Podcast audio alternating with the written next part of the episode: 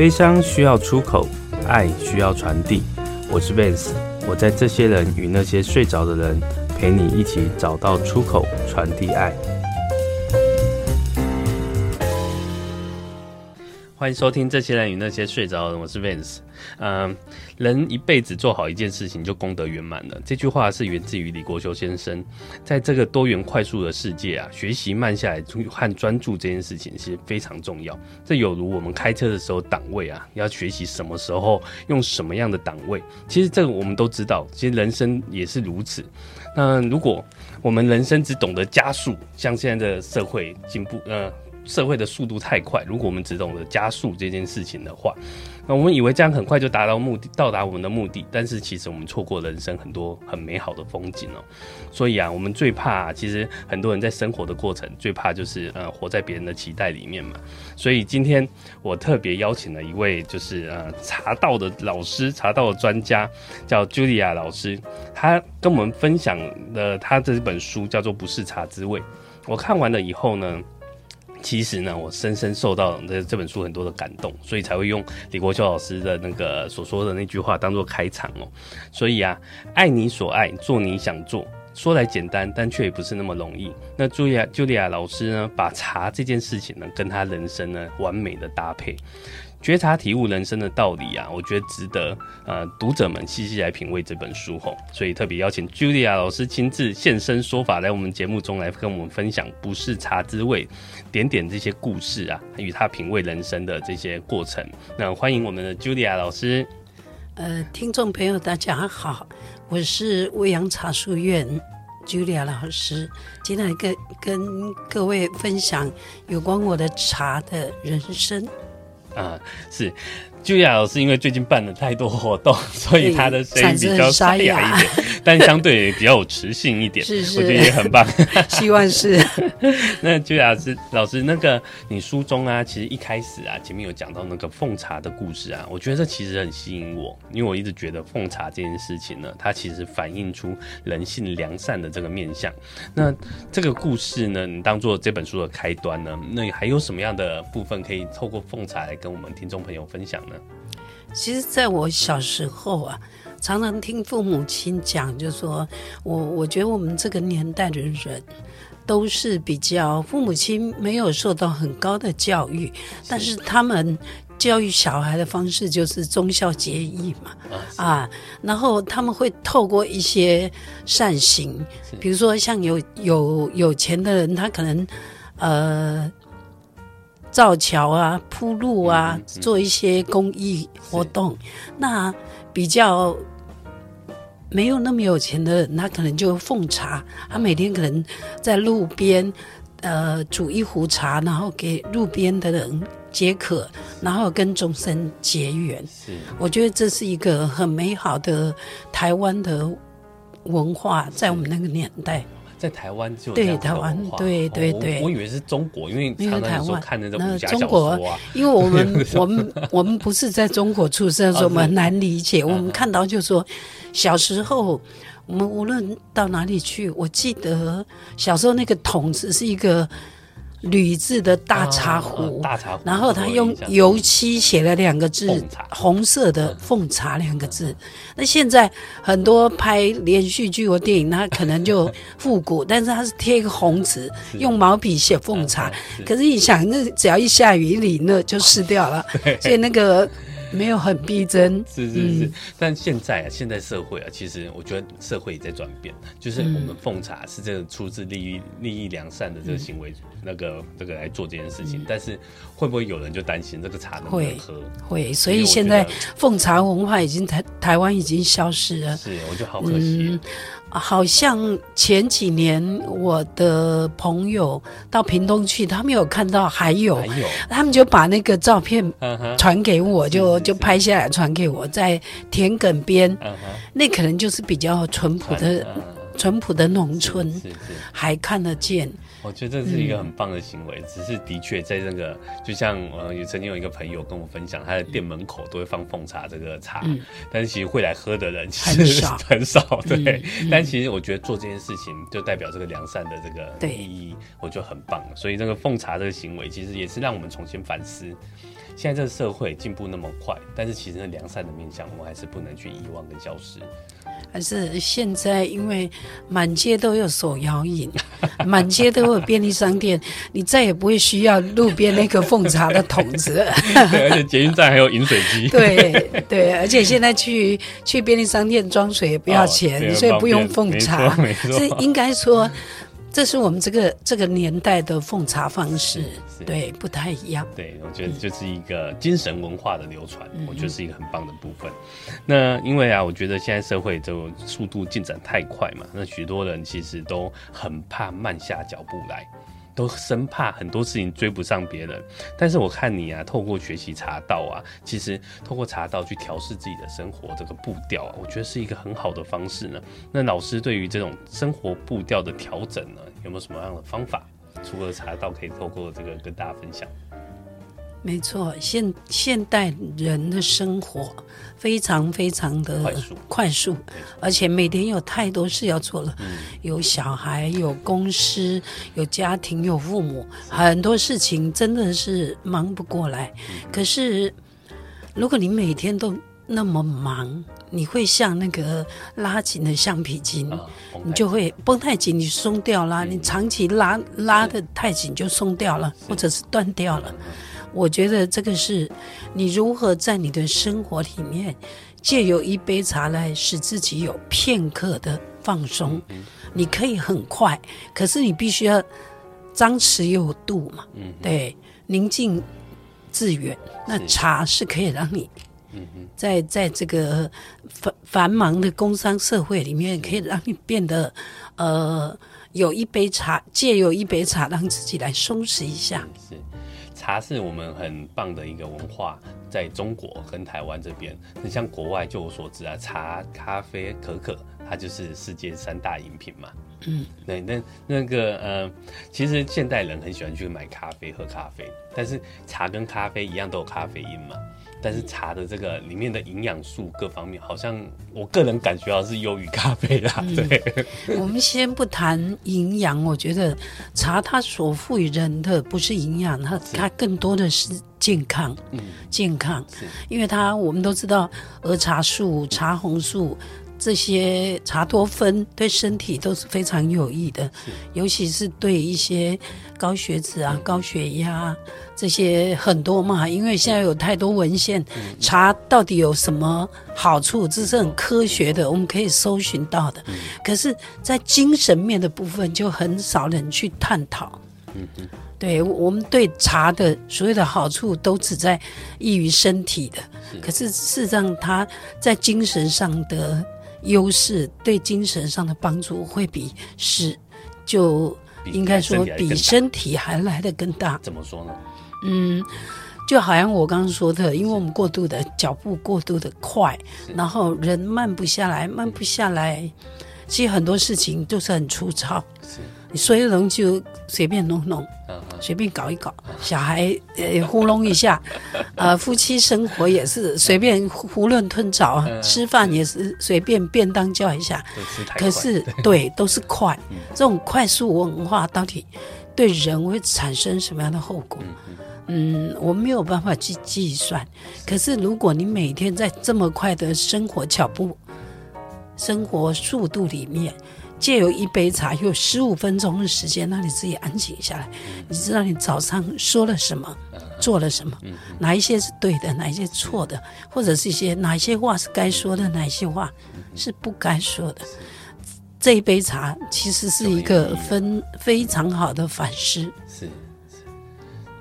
的确，其实，嗯，我觉得茶是一个很棒的，听起来像一个戒指的概念。透过茶嗯、对对，它是一个戒指。对，那咖啡啊、可可也在那也都是，但是透过茶，其实我觉得，因为泡茶，其实我觉得很优雅。就像书中提到这个茶道文化里面，我觉得茶真的很优雅，跟我们在泡咖啡，那因为我我本身爱喝咖啡的，啡对，但是这个感受是完全不一样的。可是我咖啡我也。我也懂，我也教过。啊，是是是。呃，对，所以我是觉得。大部分的人在喝咖啡的时候，你到店里去点一杯咖啡，你就继续划手机嘛。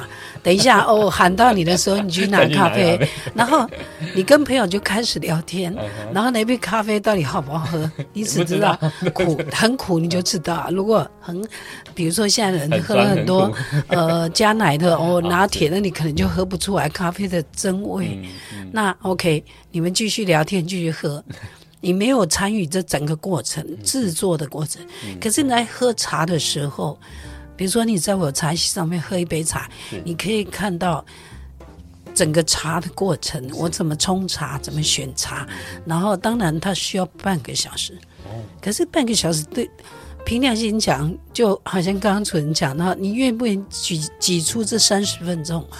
其实可以的，有时候。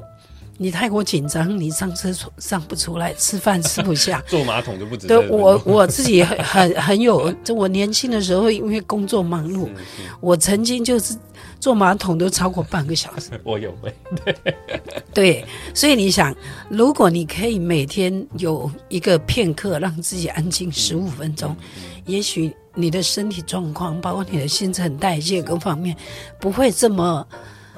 呃，你的器官压力不会这么大，那是释放。我觉得那十五分钟是这种压力的释放。像喝茶这件事情，如果因为有些人一定会怕晚上喝茶，嗯，会睡不着，会，所以茶喝太多，晚上，因为我曾经小时候真的是喝晚上喝茶睡不着。我现在要讲一下哈，之所以让人睡不着的部分是喝茶素，就是我们讲的茶茶单宁，茶单宁和茶素也叫。咖啡因哦，也是对，也是咖啡因，那是同一个。那因为咖啡因已经被咖啡先发现了，所以它用在咖啡。其实茶的咖啡因不亚于咖啡因，而茶这这么高？对对，很高。但当然我们要看是什么样的茶。嗯啊，如果我我觉得茶的咖啡因的含量应该从茶的发酵度来说起。嗯，发酵度越低的茶，它的咖啡因就越高。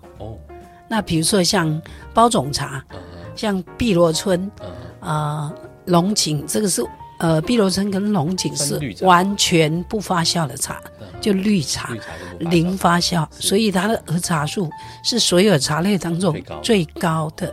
所以，所以晚上不要喝这个。如果你早上要 要上班，昨晚没睡好要醒脑，那你就喝绿茶。哦，对。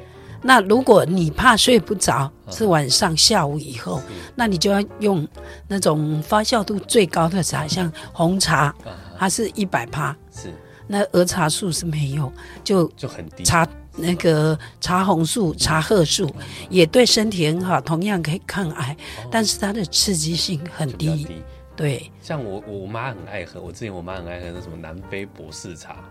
博士茶，他说他是南非无咖啡因的。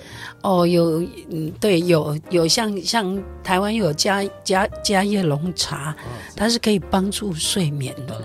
跟那个就说，呃，如果你只想要好睡，可是你要喝饮料，是，那你可以选择像加叶龙茶，它是那个叫什么阿法。阿尔法加叶龙茶，就是说日本有一个博士，他发现这个这个茶里面还有一些天然的助眠剂。嗯，对对对，就加叶龙茶，这很特别的。那台湾不流行喝这样的茶，因为因为它。不好喝，它并没有想象中这么好喝。就我们常喝茶的人，我们可能，它就被限定口味嘛。那限定口味就不是每个人喜欢的。是。那如果你为了为了想要好睡，那你不要喝茶就好啊。可是我我我是为了喝茶，那我当然要选适合我我的口味的茶。所以如果怕睡不着，就不要那么晚去喝那种那种没发酵的茶，不要晚上喝。像呃铁观音啊。冻顶茶都是发酵度比较高的，那下午三点以前都没有问题，都没有问题。所以不用担心，因为我太太也会，就是之前我就买那个就手摇饮的茶，太晚喝。对对对，那绿茶那是绿茶类，他晚上就给我绿茶，就睡不着。对，而且我还要讲一下，茶本身是很寒的哦，很寒。寒，所以你看我们要炒茶、烘茶，用很多火来去除茶的寒性。所以你绿茶因为它发酵度很低，是。也是比较烘焙焙火比较轻的茶，所以基本上它的儿茶素是比较高，高嗯、可是它很鲜爽，啊、夏天喝很好，嗯、尤其是手摇饮料店很多喜欢用绿茶，是是，是，对。像像像绿茶，我因为我看一些就是饮料，它的绿茶什么儿茶素可以帮助减肥，然后消油脂。嗯，嗯，没错，它是有这样的一个这样的一个效果。我不知道你小时候有没有看过，有一种肥皂是用茶叶做的。没有。我们就讲，我可能你比较 deco 嘛哈，你知道 deco 你也听过嘛哈？deco 是从茶里面萃取出来，它可以它可以去油，它可以。清洁是啊，像我们洗碗啊，用 Deco 洗头啊，哦、然后洗衣服啊，都用 Deco 是小时候我记得奶奶。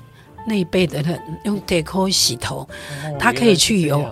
那你想，它可以清洁这么多油腻的东西，在你肠胃里面应该也是有这个解腻去油的效果。是是是，原来茶有这么多有趣的地方。那我们下一阶段再回来聊一聊那个茶，像刚刚 Deco 这件事情，我就很有兴趣。很有趣。我们下一阶段再回来，待会见，拜拜。欢迎回来，这些人与那些睡着的人，我是 Vance。刚刚在上一阶段，我们聊到那个 Deco 这件事情哦，原来 Deco 是真的跟茶有关系。从小以为茶叶萃取出来的茶皂素，哦、茶就是等于是茶皂的肥皂，对，它是茶叶萃取出来的皂素。哦、嗯哼，原来原来是这件事情，我这真的是。所以你看，我们泡茶的时候，冲第一泡的时候，上面很多泡沫，那个是茶皂素。哦，所以第一泡很多人都倒掉。呃，我觉得是不需要的，啊、尤其是如果你要减肥，那一泡是很好的。真的、哦，对，那我就那皂素是比较浓的。因为我 我爸爱泡茶，然后我就觉得很很有意思哦。就是呃，我爸有一个好朋友，这个这个阿北常就会来我们家坐坐，然后我爸一样啊，就很热情招待，就会泡茶。然后每次啊，就是来我们家坐这个阿北啊，他因为他也爱喝茶，所以他也很会泡茶，就是变成来来我们家就阿北会泡茶。给我们喝，虽然是我们家的茶具啊、茶那些，嗯、但是我就觉得，哎，为什么我老爸泡的茶跟阿北泡的茶喝起来就是不一样？一样啊！哎，会泡茶的人，那个技术真的泡出来味道是不一样。绝对。对，我就觉得我爸就很奢侈，明明买那茶很贵，然后那。都都装很多，对，我 我书里面就写到说，我为什么会跟茶结怨，是因为小时候我爸经常招待朋友喝茶，就好像你爸爸，嗯，那我就是负责去洗茶壶，就是人家泡好了，客人走了会去洗一洗。后来我发现，我从那个茶壶里面挖出来很多茶叶都没有泡开。为什么他泡那么难喝？然后我爸都说，我去买的时候就很明明就喝里面，然后我等来就不好喝，一定可以用挖起，他都这样讲。那后，后来我就想说，我来泡泡看好了，放少一点，因为没泡开很浪费，茶叶很贵啊。后来我就泡泡给我爸喝，我爸嗯。哎、欸，你你泡的，你泡的跟那个茶行泡的很像，对发现一个对，然后我就开始发现说，哎、欸，然后后来我一次泡茶就有很多掌声，然后就不要喝我爸爸泡的茶，就哎、欸，你你女儿泡的茶比较好喝，这样。的确，我觉得这也是我发现。后来我也是的确看我爸，每次都放很多，后来我发现阿伯放的都都就是那个量，他会去抓。书里面我写到泡茶好喝的三个要素，第一个是制茶量，你一定要先了解你的茶具到底是几 CC，然后你要给他几克的茶，这个你自己要很清楚。呃，那如果你你没有去量，没有这个磅秤，那你就可以拿一个小的品茗杯。喝茶的小杯，你固定，比如说你的马克杯也好，或是你的紫砂壶也好，就你的茶具，你大概放这个品茗杯的，呃，八分满或者是全满，你就固定一个量，去习惯。对，习惯它。那你就觉得太苦，你可以少一点；太太淡，你可以多一点。那等到固定以后，你就是固定一个量。是。那什么茶都可以用这样的方式去量。不会错，了解哇，这是一个小技巧。因为我看我爸在泡茶，其实他那时候以前有一段时间还喜欢养壶，茶壶，他是拿毛笔那个倒出来那个茶，会去那里刷刷刷。我我搞不懂他是干嘛。因为壶身紫砂壶是一个很特别的茶具，因为它是所有茶具里面唯一没有上釉的，哦，所以它是有毛孔，是它这个。陶土它本身有毛孔，它会吸茶油，所以你泡的越久，它会越亮。可是它要刷刷那个毛笔去刷，是因为盖子。泡不到茶，对，所以他要刷那个盖子，不然身体会油油亮亮，那个盖子会雾雾的。对，原来是这样。就但养出来的壶啊，我看真的是油油亮，很漂亮。对对，嗯，所以这个这不知道他哪里搞来这些有的没有，因为我那时候小时候，如果你的茶汤不好喝，你就是有一次油油亮亮的壶，那也那也是很就是烂惨啊。的确，后来我爸，我发现我爸有改进，他现在泡的茶好一点，好一点，又好一点。你告诉他定量，对。但是如果你定量，你就不能换茶具啊。那如果你经常换茶具，你就要必须知道每一个茶具它所需要的量。是。那每个人口味不一样，你可以依照自己的口味去定量。但是我我给我的学生比较简单的方式说，如果你一百 CC 的马克杯或者两百 CC 马克杯，你除以二十。除以二十哦，就是那就是十克。嗯，十克。你就用十克。如果你有磅秤，你就量十克。那十克你可以用你的品茗杯去量，十克大概是多少？多少的量？嗯。固定的以后不要量，用马克杯，要用你的小品茗杯去摇茶就可以。知道那个量。对对对，就不用每次拿磅秤去称。了解。嗯。但其实跟泡咖啡很像。对，一样。咖啡的水跟咖啡。你看粉水比很重要，水跟。茶那个咖啡咖啡粉的比例也很重要，当然重要啊！如果你比例不对，也是煮不出一杯好咖啡啊。没错，没错，对不对？对，这个的确就是茶的学问。它还有温度哦，茶茶的水温，咖啡的温度也很重要，茶也一样。像如果我我今天泡的是东方美人茶，它是条索嘛，一条一条，或是包种茶都是条索。那我当然水温一定要降低。不能太高。对，那如果你泡乌龙茶，乌龙茶球形乌龙，水温水温一定要高，因为它是紧结的茶嘛，是，对，揉捻过的。所以不同的茶种用的水温也不一样，哦，真的是学问。是的，对，除了这些学问之外呢，其实在书中呢。其实我深深感动感受到那个茶道啊，老师刚刚讲那些，其实他在追求一个人生很平衡的一个这个、嗯、这个过程跟这个修炼哦。所以老师在这个你的人生中呢，茶道呢这件事情，除了刚刚从爸爸这件事情学来，才发现自己有一点小天分 之外呢，那在茶道还有影响你哪些部分呢？可以跟大家分享一下吗。我觉得我我每天。呃，应该是说我年轻的时候，我也做事业啊，是。呃，四十岁之前，我也是算是一个小小的女企业家。那每天要面对很多人，面对很多工作，还有员工，还有客户。那每天睡前，我还是会以一杯茶来作为我这一天的结束。那这杯茶对我来讲有反思，嗯哼，然后有沉淀，是，然后有检讨。嗯嗯，那更多的时间是我在想我明天的工作，是，对，所以我是觉得总结今天的结束，然后做明天的开始，做一个沉淀，然后跟明天的一个准备跟计划吧。是，哎，我觉得每个人都可以用这样的方式做一天的总结。了解，嗯。嗯。这样听起来，我冒昧请教一下，这个晚上这杯茶应该就不是绿茶了。哦，no no no，相反啊，相反不是绿茶，绿茶是儿茶素很高我说不是绿茶，不是绿茶，对，不可以是绿茶，不可以是绿茶。不过你知道吗？我们我们人对每一种东西都会有耐受性。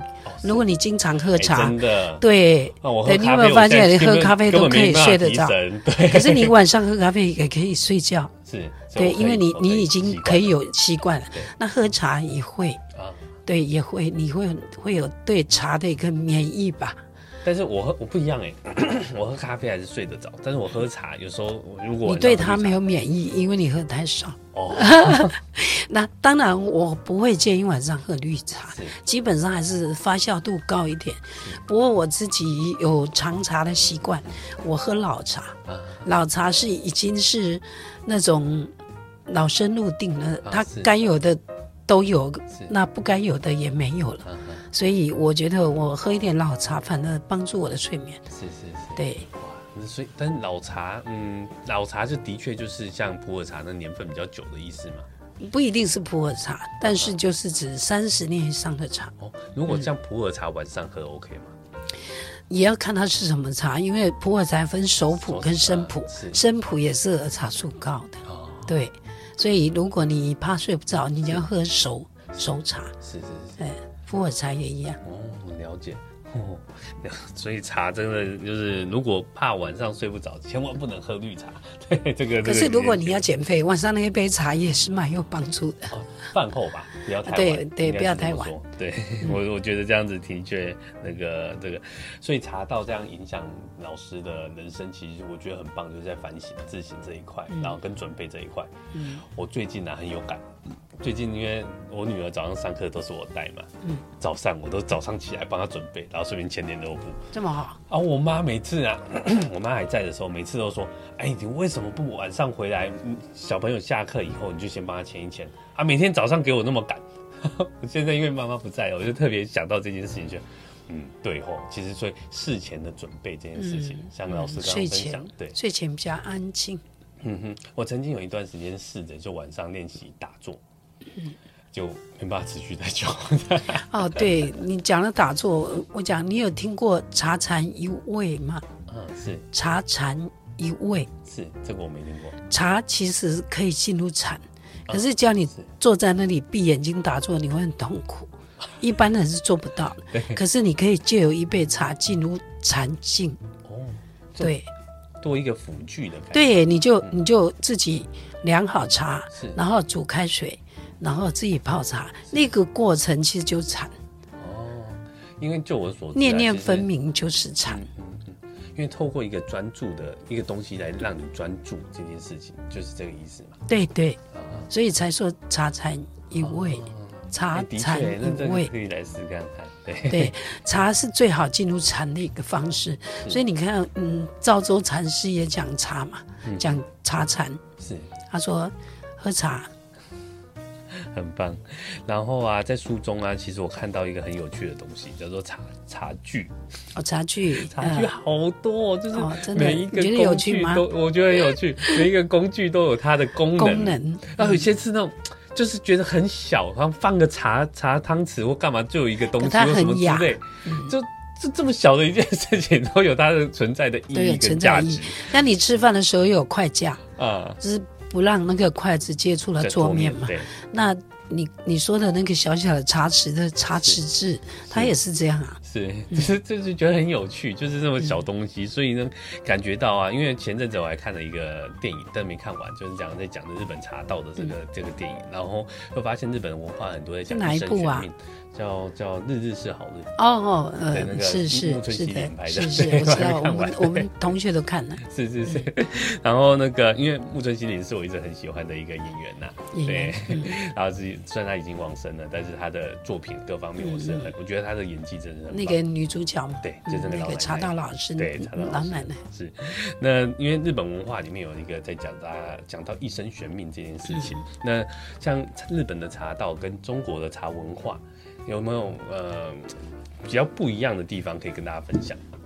我觉得，其实你知道吗？自己你知道吗？日本人的茶是从中国带去的，是，而且是原封不动。哦，原封。对，是我们宋代的点茶文化。哦、所以你现在你看很多宫廷剧，其实呃，中国现在也是极力在复兴中华文化，尤其是茶这一块。所以你不管看现代剧、看古装剧，你都可以看到茶的影子。还有一部戏，我觉得最近。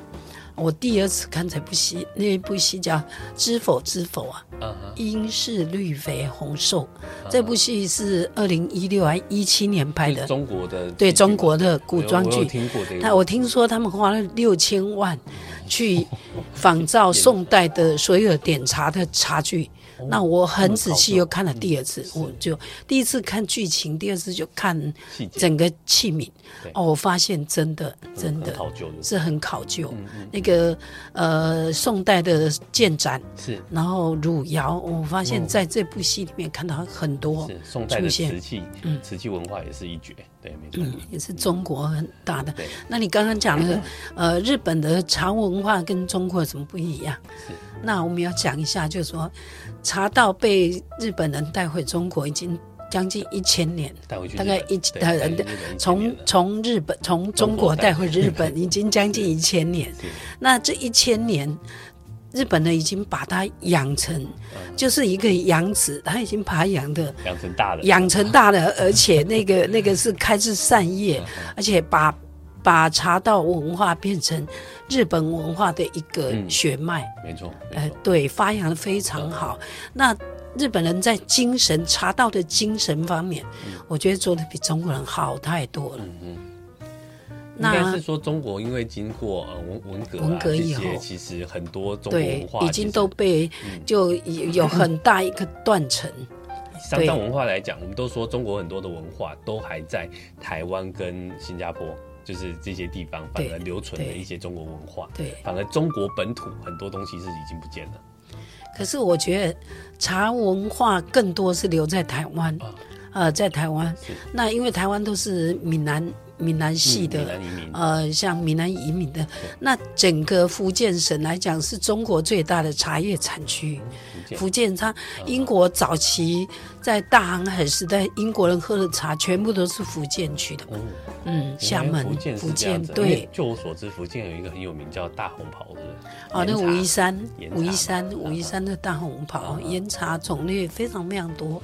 大红袍当然是，呃，那个最最负盛名的。是。对，那整个包括我们台湾乌龙茶的祖先也是从福建来的。哇，那这个故事，茶苗也是。这个故事一定很有趣，我们留在下一阶段来聊一聊这个故事，就是因为。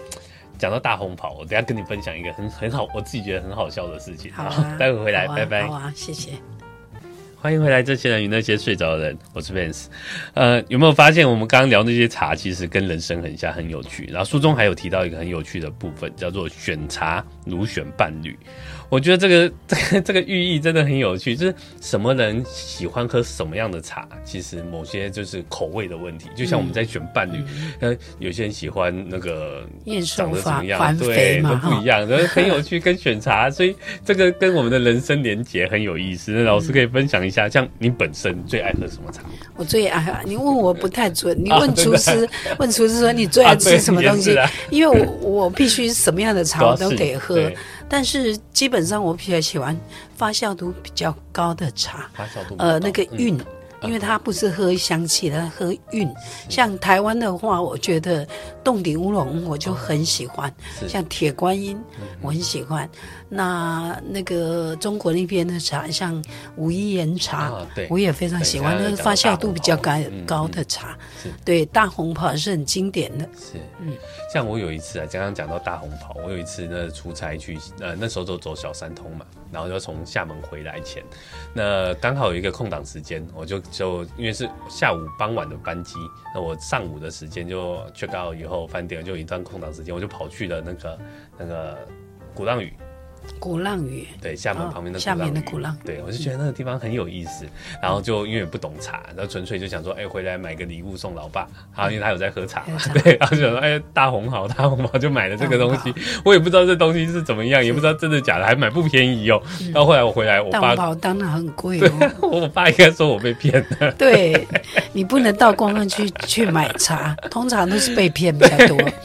后来发现好像真的被骗了。对，所以大红袍是什么样？最近我一个经验是我学生到杭州去，然后他就呃清明节，清明后吧，他买了呃绿茶对不对？绿茶那个那个那个叫西湖龙井，哇，很新鲜哦。为什么？因为台湾没有西湖龙井，我们有龙井茶，但不是来自西湖，所以他就买了西湖龙井，然后我们就呃上课我们就长期就赶快拿出来喝，结果。呃，前因为前一个礼拜我们因为去采茶，我带同学去采茶，然后他们自己亲手做茶，做绿茶，没有发酵的茶，就我们就喝了他的西湖龙井以后，就喝我们同学自己做的绿茶，嗯、结果我叫他们投票。全数通过，我们做的比较好喝，比西湖龙井 好喝。然后他买的非常贵，那像我们是外行，我们都不会做茶，都可以比他好喝，那就表示。所以真的不能去观光区去买对什么有名的，所以他就讲说啊，老师我终于懂了。可是那个包装实在是美到，美到让你觉得，我觉得那个盒子应该比茶贵。的确，真的不能去观光区买。我这个我也吃了一个一次。而且，如果你真的要买，没问题，你喝了，人家要跑给你喝，喝了再买。那然后他就跟我说，那个那个，他们说不能试喝，我说不能试喝，那你就不不买。嗯哼。了解。那除了这个之外呢？其实啊，我觉得台湾的制茶的工艺啊，也是很很厉害的。我个人觉得，好像呃，因为我不懂，刚好请教一下老师，就是台湾在制茶这方面啊，其实有的，因为台湾是一个很特别的宝岛，它有一个独一无二的气候跟地理条件，所以有很多茶，其实在台湾是适合去生长的。那这部分的台湾制茶工业工艺的部分，老师可以跟我们分享一下吗？呃，其实在我四十岁之前。我我也有，我个人也有这样的迷失，就是我认为台湾做茶很厉害，很棒，台湾做的茶最好。可是，一直在我在国外教茶，然后来自全中国各个省份的茶学生，来自各个省份拿各个省份不同的茶来，我们一起喝。我喝到上百种的中国茶，我才。惊叹茶文化、茶世界实在博大精深，然后我终于不会再说台湾的茶最好。对，因为我觉得像武夷岩茶那个真的是很特殊的地理环境、地理条件，而且特殊的制作工艺是台湾没有的。那西湖龙井也有绝佳的西湖龙井，那也是台湾做不出来的味道。对，那当然。冻顶茶在台湾是一个非常特殊的制茶工艺，很多现在我们已经不容易喝到传统传统工艺的洞顶乌龙茶。现在的洞顶乌龙茶制作都比较偏向绿茶，偏向高山茶。对，所以我个人还是比较喜欢传统的洞顶乌龙茶，它的工艺比较繁复，所以现在年轻人也比较不喜欢。然后可能迎合大众口味，大家喜欢喝鲜爽，所以发酵度低，后焙火也比较轻。呃，那我个人来讲，我觉得台湾因为我们也有中央山脉、雪山山脉。呃，玉玉山山脉、阿里山山脉，我们有很多环视整个台湾宝岛周围的高山，所以我们的天然的地理环境非常适合茶树的生长，所以也也变成早期台湾的茶文化、台湾的茶贸易会这么兴盛，就是因为台湾的天那个高山的气候，所以特别来讲，我们的高山茶应该是。会赢过中国，是呃，是。是的，了解。像那个呃，刚有提到的武夷山岩茶，像我自己在中国的时候啊，就是我发现啊，因为那时候也会跑上海、宁波这些地方，嗯、我后来发现他们泡茶，因为从以还没去之前，我不知道可以这样泡，就他们就是拿一个玻璃杯，然后茶叶丢进去，热水冲下去。熬茶叶就应该这样子，就哎、欸，这样就可以喝。但是喝的时候都会吃到茶叶。我我觉得绿茶是一个很特别，尤其是龙井茶，它没有茶梗，它只有叶片。对对对，对它没有梗，它只有叶片。嗯、是，但是它采摘的方式跟制作工艺跟我们台湾茶比较不太一样的，嗯、所以他们很喜欢看那个绿茶在杯底冉冉上升的感觉，嗯，好，好像那个。呃，发芽的芽苗，春天的芽苗发出来那种感觉，就从那个杯玻璃杯里面冉冉上升。嗯、那那那是一种呃，应该说杭州人独特的一种视觉的喝茶效果。是但是以玻璃杯来讲，说实在，我我觉得它泡茶并不好喝。哦、嗯。对，但是因为我就是因为去那里，我发现他们那里都就是因为去工厂啊，喝茶喝茶就，而且很烫手啊，玻璃杯也烫手。啊、对，对，所以它整个以喝茶的文化来讲，其实它除了视觉以外，它没有太多的意义。了解，嗯、对，这也是我自己一个很特别的体验，是 刚好我问一下老师。那最后我们再聊一聊啊，就是其实书中有聊到一个嗯一个故事啊，就是这个老师有一个学生还是朋友嘛，嗯，他就是可能就参与过最后那个临别的茶会的这个故事。对，我我后来呃，其实我一直认为她是她是一个很坚强的女孩子，因为她一生。也没有结婚，是但是我我在大概我三十岁的时候认识他，一直到他走的时候，大概也未满六十，五十出头就走了。五十出头，五十出头，他也没有结婚。这个女孩子手非常巧，她不但泡茶、插花，啊、呃，茶茶道的美学都非常的好。那我们经常就会家里有什么。婚丧喜庆啊，送养送往迎来这些事情，家里有一些活动，都会请他来插花。那他也习得一手好茶。那我回来台湾没几年，我听他生病了，听说他生病了。那我们有见过面，可是他一直跟我讲说，哦，他他在做治疗，已经很积极治疗，也应该没有问题。那我没想到他在。住院的时候在，在在他的病床上面办了一场小型的茶会，就离开了。嗯、那我没有来得及参与，因为我一直认为他会好，嗯、所以没想到那是最后一场，最后一场告别的茶会，真的是很令人惋惜。嗯。嗯那他的这个，我觉得，嗯、呃，像我们在办丧礼的过程啊，其实我更希望，就是因为很多朋友都会问我那个生前告别式，嗯、还没走之前，然后他们都说告别式办给人家看，他想要办一场生前告别式。其实刚刚提到，就是他在病床上办的这个茶会这件事情，嗯、其实就有点像他把生生命中最最爱的一件事情，他在最后可以一起去完成，我觉得这是一个很美丽的一个过程。对，所以这个人生真的是一期一会哦。对，真的是一期一会。我一直其实他他说在医院办茶会这件事情，我并不知道那是告别式，告告，就他跟所有的朋友做告别，而且而且。之前，因为我看到他，大概他他临终前大概一两个星期，我还看到他买新衣服、哦、做头发，所以我认为他可能病要好起来。是结果我没想到他是请医生帮他打吗啡，是然后他去跟所有的朋友都拜访一次，然后然后做做一些道别。听起来很勇敢诶，嗯，他很勇敢，而且他。他没有结婚，没有子嗣，然后很勇敢去自己去面对这件事情。其实他用他的生命在教会我们最后好多这个部分。对对啊，这个故事其实我看的也是蛮感动的。然后刚好因为就刚好跟老师聊嘛，就刚好可以知道更多的细节。我我我知道这件事以后，我自己也觉得好遗憾。嗯嗯嗯。但是他勇敢做了他想做的事情，对对，所以他其实换个角度想，他也跟大家用最美丽的方式跟大家道别。对，有机会的话，我们也可以再分享，就是呃，其他的一些，我相信你很很多很多那种在茶道方面很多不同的故事。那有有没有有没有时间再跟我们分享个一两则，或是你觉得比较有趣的，在在这部分？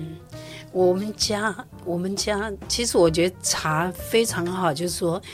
呃，台湾人在家里，你看我们现在像我的两个小孩，以前一直都在国外。我回来台湾以后，有的老大在北京，小的在英国，然后后来现在都回来，都在台湾。可是每一个人上下班的时间都不一样，呃，很难得有一天可以聚在一起吃饭，吃一顿晚餐。可是我们每天都会在所有人都回到家之后，一起喝一杯茶。对，所以我认为说，我们也许没有办法同一个时间吃饭，可是我们可以等家人都到齐的时候一起喝一杯茶，这是比较容易的。那我的小儿子也是，他从小就养成一个习惯，只要他跟你商量一件事，跟你讨论一件事，他就会先泡一壶茶，放三个杯子，然后他就爸爸妈妈，我有事要跟你们聊一聊，他就有这个习惯。是，那这个习惯，我觉得。呃，无论他是如何受西方教育长大，他不会忘记这一杯茶。嗯，这是一个我觉得很好的一个家族传承。嗯嗯嗯，哇，好特别！冒昧请教一下，喝茶那杯茶都喝什么茶？那杯茶不一定哎、欸，我家里有呃家里不一定。我其实我刚刚有说晚上我会选发酵度比较高的茶，像呃。蜜香蜜香贵妃茶，就是蜜香乌龙。那或者是像洞顶或者洞顶茶或铁观音，了解。基本上我们很常会比较喝这种茶，那偶尔也会喝喝东方美人，这我们家都很爱。呃，东方美人为什么？它发酵度到七十五。为什么要叫东方美人？哦，这是英国英国女王伊丽莎白女王给给这个来自中国的茶取的名字，因为她第一次喝到这杯茶的时候，她很惊讶，这是什么茶？从哪里来？怎么这么香？嗯。啊，他说这是东方来的茶，嗯、所以她取取名叫东方美人。哦，其实他的学名应该叫白毫乌龙。哦，白毫乌龙就是东方美人。白毫乌乌龙我就有听过。对对，白毫乌龙。茶经里面好像就有听提到这个。东方美人。对啊，就是那个女，因为制刚刚我提提到制茶师多数都是男生，很少有女性。有哦，那个那个茶经里面就有一个女制茶师。看到这个就是就是很有意思。慢慢的，慢慢的有有些。些人投入，可是女生因为有结婚，那教养小孩的问题，所以他要专注一个事业会比较有，而且做茶是很辛苦的，辛苦，真的真的是很辛苦，都是晚上在做的。对，而且温度很高，对，晚上不是晚上，不是晚上，他们是要日以继夜的做，他三天四天，就你在做茶的时候基本上是不能停的，那整个。萎雕室室外尾雕，室内尾雕，静置发酵揉捻，那个都不能停，它有一定的时间，所以不是都在晚上，是连晚上也不能停，白天晚上都在做，是日以继夜的在做，哦、对。了解，但茶现在我觉得那个，嗯、呃，因为我本身也爱小酌，所以对酒有点有点小小认识。嗯、然后就我所知，那个红酒的 range 很大，它是全世界价格 range 最大的一种酒种。嗯、茶也是啊，我觉得茶那个便宜的好便宜啊，贵的就是吓死人。对啊，你没有听说那个红饮一饼是几百万人民币？啊是啊，啊，上千万的都有啊，普洱茶都有。可是我觉得，我为什么刚刚说选茶如选伴？嗯、其实选茶不是以价格高低来做区分，应该是适口择优。嗯，你不能说什么是好茶，贵的都是好的嘛。嗯、我曾经喝过上百万的普洱茶，我我也不喜欢。对，所以我觉得是适口择优。呃。你说女人是胖的好还是瘦的好？每个人喜欢是每个人喜欢不一样，适合你就是好的，对不对？所以选茶如选伴。今天很开心的，你邀请那个 Julia 老师来跟我们分享那个茶的部分，也也分享他很多人生故事。当然，因为时间的关系，有很多故事其实我们还没有讲到。之后有机会的话，我们再聊一聊。因为我据我所知，Julia 老师对教育这方面很有自己独特的见解。因为他刚刚我们在聊天的过程，他有提到说，他的孩子，他是为了孩子去纽西兰那个。就是生活移民到纽西兰，因为一般人呢、啊，就是为孩子读书这件事情，大部分直觉都想到就美国、加拿大、澳洲、英国、欧洲的一些国家，很少很少听到会到纽西兰。我们先卖个关子，把这故事留在以后之后，居雅下来还有时间比人多的地方，再请居雅老师跟我们分享这一块，我觉得很棒。那今天就一样，再次谢谢我们的老师。那我们的谢谢主持人，谢谢。那我们呃。这些人与这那这些人与那些睡着的人，时间也差不多了。那下礼拜请大家有时间就准时收听我们的节目。那我们就下礼拜见，拜拜，拜拜。